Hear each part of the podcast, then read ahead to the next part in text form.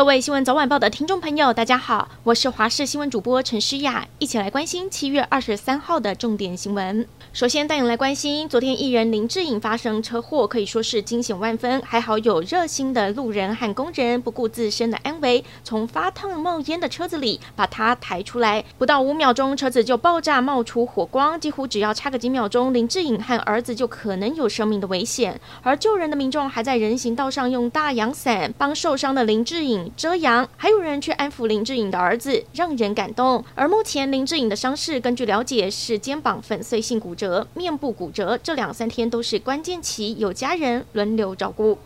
持续来追踪这一起特斯拉的意外，大家都很好奇为什么烧得这么迅速呢？物理老师告诉大家，其实关键就在底盘的几千颗锂电池，因为碰撞导致产生电流，导致火花，而且还会不断的复燃。锂电池在燃烧下，一下子就会高达五百度的高温。消防队员也说，遇到这一类的电动车，必须赶快洒水降温，否则火势会燃烧得非常的迅速，在救援上也会造成困难。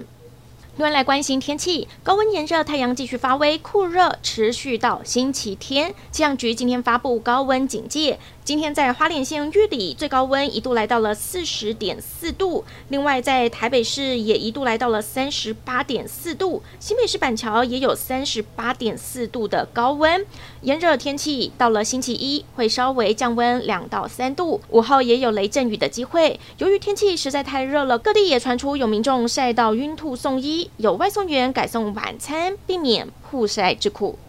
疫情趋缓，屏东小琉球再度出现了人潮大爆满的情况。航运业者统计，这是四月以来单日人数最多的一个假日了。一大早，东港东流线码头就大排长龙，游客好不容易登岛之后，连想要租机车都得等很久。有人在大太阳下等两个小时才租到，很多餐厅都客满，大街上都是人。预估今明两天会有超过两万人次涌入小琉球，也将持续加开班次来营运。来关心我国运动健将的好消息，蒲泳选手何品丽在台湾时间二十二号出赛在哥伦比亚举行的世界普泳锦标赛，结果在两百公尺的双普项目中技压所有的对手，以一分四十六秒六七的成绩勇夺世界冠军，而这也是台湾史上第一面在普泳世锦赛获得的金牌。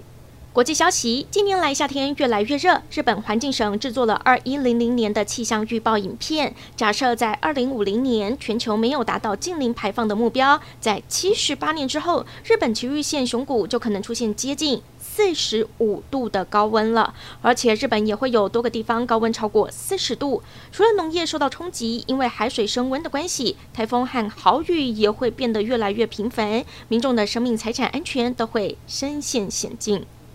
卡关好几个月的乌克兰粮食，现在即将可以出口了。在联合国和土耳其的斡旋之下，乌克兰与俄罗斯二十二号在伊斯坦堡签署协议，载运乌克兰粮食的船只可以安全通过黑海，将囤积已久的粮食送往国际市场，希望可以缓解全球粮食危机，稳定食品的价格。而这一项协议也是乌俄战争发展到现在重要的外交突破。